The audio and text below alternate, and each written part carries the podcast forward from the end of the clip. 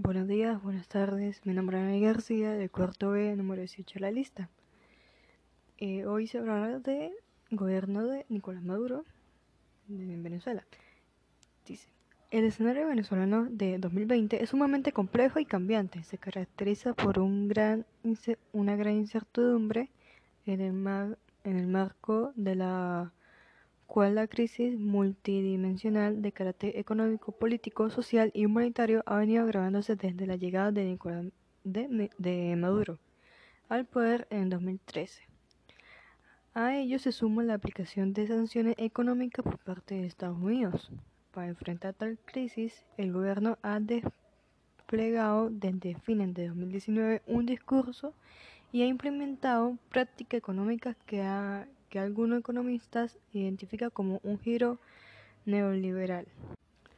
La nueva narrativa y la laissez-faire económico se apartaron más del proyecto discursivo de Hugo Chávez. Aunque esto no se plasmaron formalmente en una reforma económica, la dolarización junto con la deregulación de los precios y la apertura hacia el sector privado constituyó una válvula de escape que respondió a una estrategia de supervivencia política y dirigida a ganar tiempo para desactivar las tensiones y aliviar la presión social, de forma de ejercer el control político y mantener el poder.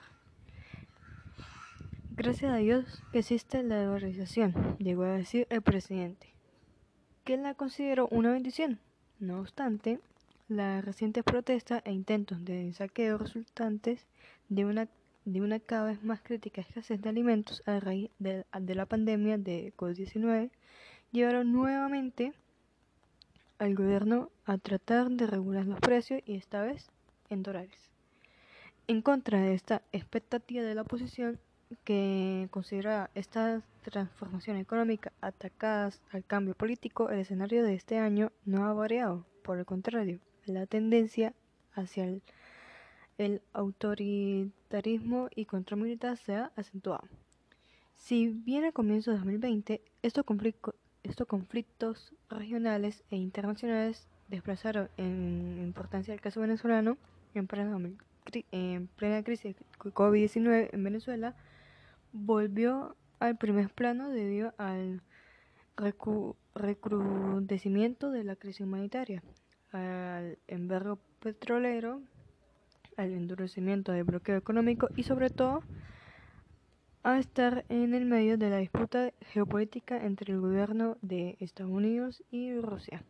Según la oposición, la incapacidad gubernamental para reorientar la economía, el elevado gasto público y la corrupción y, según el gobierno, la guerra económica de Estados Unidos y la caída de los precios del petróleo, los cuales recientemente se ha desplomado aún más por la pandemia de COVID-19. La crisis económica se ha profundizado a la crisis humanitaria al punto de que el gobierno no es capaz de cubrir necesidades de alimentación, salud y servicios básicos de una gran parte de la población. A, todo, a todo esto se le suma la pandemia del COVID-19, la grave crisis humanitaria, el precario sistema de salud, la crítica de deficiencias de los servicios básicos de luz, agua y gas, entre otros, la falta de recursos económicos y sobre todo la incapacidad del gobierno para hacer frente a los problemas anteriores que hacen que el país sea especialmente vulnerable a la pandemia según los organismos internacionales. Debemos recordar las medidas básicas del cuidado del COVID, como es el lavado de manos, y es que cada, hay que lavarse las manos a fondo y con frecuencia usando un desinfectante, a base de alcohol o agua con, o, con agua y jabón. Eh, también hay que tener higiene de las vías respiratorias, evitándose tocar los ojos, la nariz y la boca. Mantener una buena higiene en las vías respiratorias, eso, eso significa cubrirse la boca y la nariz con el codo doblado o con el pañuelo de papel al toser o estornudar. El pañuelo usado debe desecharse de inmediato. También se recuerda utilizar mascarillas en caso de atender a alguien en que se sospeche que tiene COVID-19. Eh, al igual, es importante mantenerse informado sobre las novedades eh, en relación del COVID.